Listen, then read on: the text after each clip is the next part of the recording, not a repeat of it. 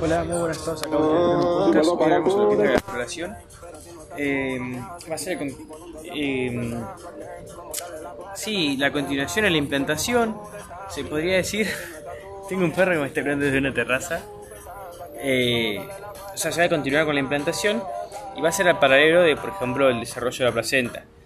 Eh, ambos se van a iniciar en- a la mitad de la segunda semana, más o menos. Eh, y el estado inicial va a ser un embrión bilaminar, es decir, que va a tener eh, un epiblasto y un hipoblasto. El hipoblasto va a estar eh, adyacente la, al saco vitelino primitivo o cavidad del, em- del, del, ay, del blastocito, la puta madre, y el epiblasto va a estar adyacente a la cavidad amniótica. Bueno, ese va a ser el estado inicial. Entonces dijimos tiempo, mitad de una semana. Estado final va a ser un embrión trilaminar con asimetría bilateral eh, y tres capas germinales. Por eso trilaminar. Bueno, eh, vamos a tener que, como primer paso, la formación de una línea primitiva que se va a partir de un engrosamiento eh, que se va a dar en el dorso del embrión, bien hacia caudal y ser longitudinal. Este engrosamiento se va a dar por la convergencia de células eh, en la línea media. Eh, esta convergencia se va a dar por desplazamientos, no por migración celular, sino desplazamientos celulares. Y eh, va a formar un engrosamiento entonces de esta línea media hacia caudal y en el dorso del embrión, que va a ser la línea primitiva. Esta se va a elongar mediante la intercalación de células eh, y después estas células van a hacer transición epitelio mesenquimática formando una especie de invaginación que va a ser a causa de la cambio, cambio de morfología de estas células de cúbicas eh, a piramidales o con sí piramidales eh, de esta forma van a dar una especie de, de forma de surco, esto decimos de invaginación, y así se va a formar la- el surco primitivo. A partir de este surco, ah, perdón, me olvidé mencionar algo. En el, el extremo cefálico de la línea primitiva va a haber un, un acúmulo de células eh, que van a formar el nodo, eh, nodo primitivo.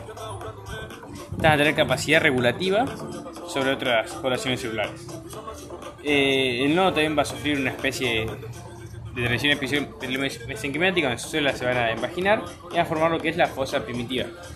Bueno, eh, a partir de este surco y fosa primitiva van a pasar células que se van a ir, eh, van a ir haciendo transición epitelio mesenquimática y van a ir eh, pasando lo que si fuera la capa donde está el hipoblasto, bueno, van a ir a esa capa y le van a ir desplazando, es decir, van a ir a esa ventral del embrión eh, van a desplazar el embrioblasto hasta fuera de los límites, eh, al hipoblasto hasta fuera de los límites del embrión. Y van a conformar eh, lo que es el endodermo, eh, haciendo por último una transición mesénquima epitelial, es decir, van a volver a ser epitelio.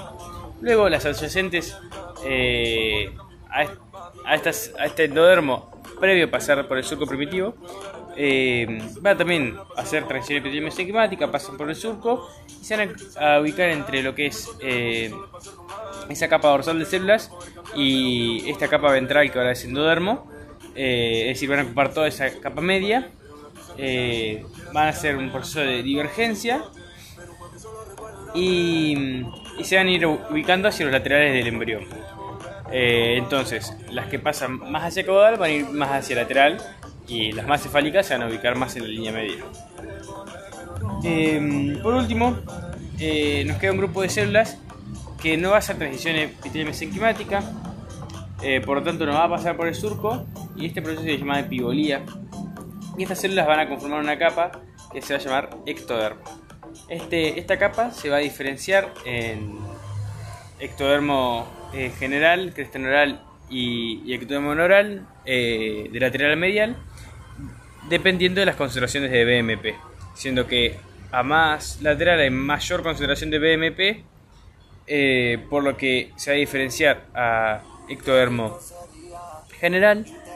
Eh, y más hacia medial una menor concentración de BMP debido a las secreciones de la notocorda, que es un derivado de,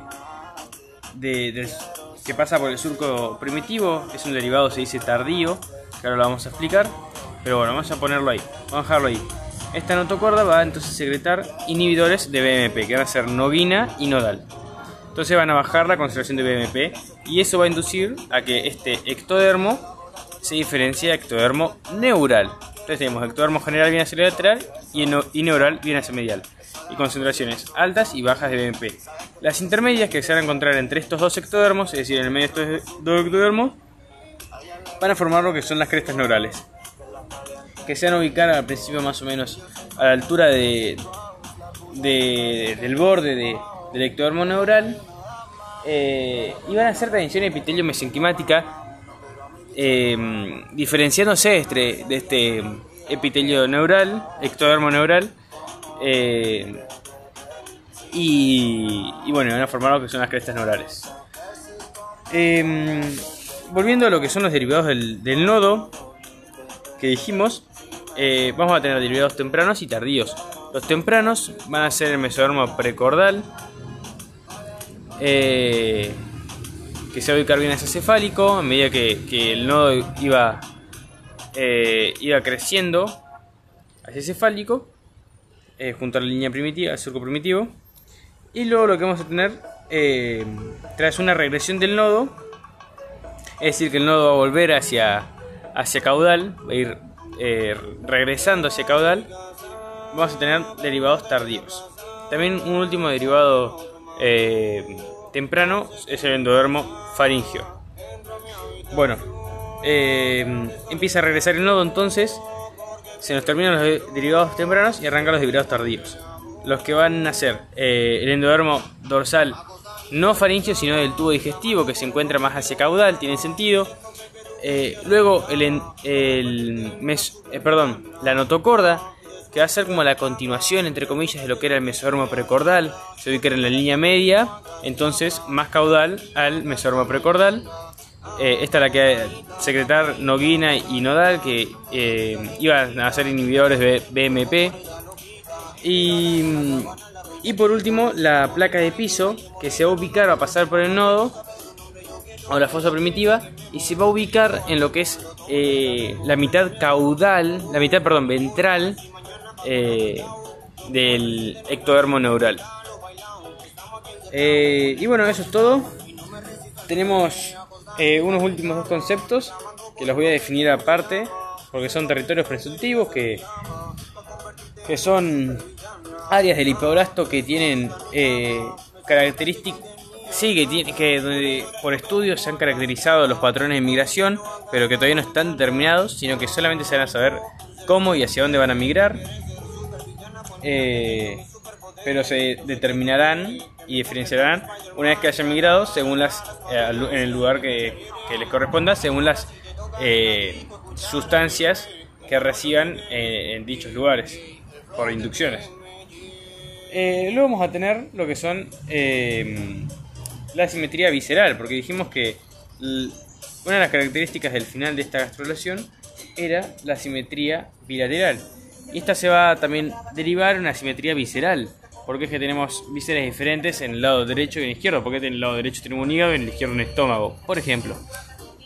Esto se va a dar debido a que el nodo en su cara más ventral va a tener eh, diferentes células. En el centro va a tener células con cilio móvil y en la periferia del lado izquierdo y derecho tener eh, células siempre hablando en esta cara inferior o ventral mejor dicho del nodo em, con un cilio inmóvil es decir no se va a mover. Las, las células centrales van a que tienen el cilio mediante este cilio van a determinar un flujo. Este flujo va a ser hacia la izquierda. De esta forma eh, va a tirar, digamos, las sustancias hacia, hacia esa izquierda, activando eh, a las células periféricas de este nodo eh, de la izquierda, activando los genes de, las células periféricas sobre la izquierda.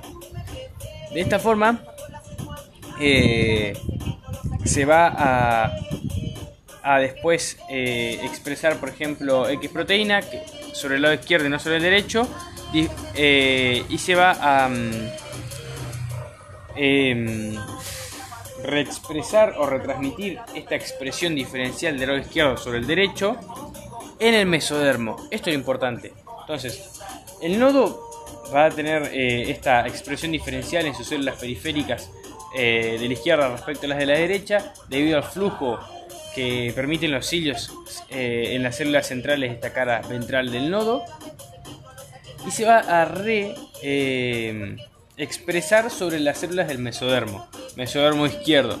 Entonces el mesodermo izquierdo tener una expresión diferencial al mesodermo derecho y este mesodermo es el que va a dar, por ejemplo, lo que es las placnopleuras, que va a dar derivados viscerales. Por eso es que vamos a tener derivados viscerales diferentes en el lado izquierdo que en el derecho.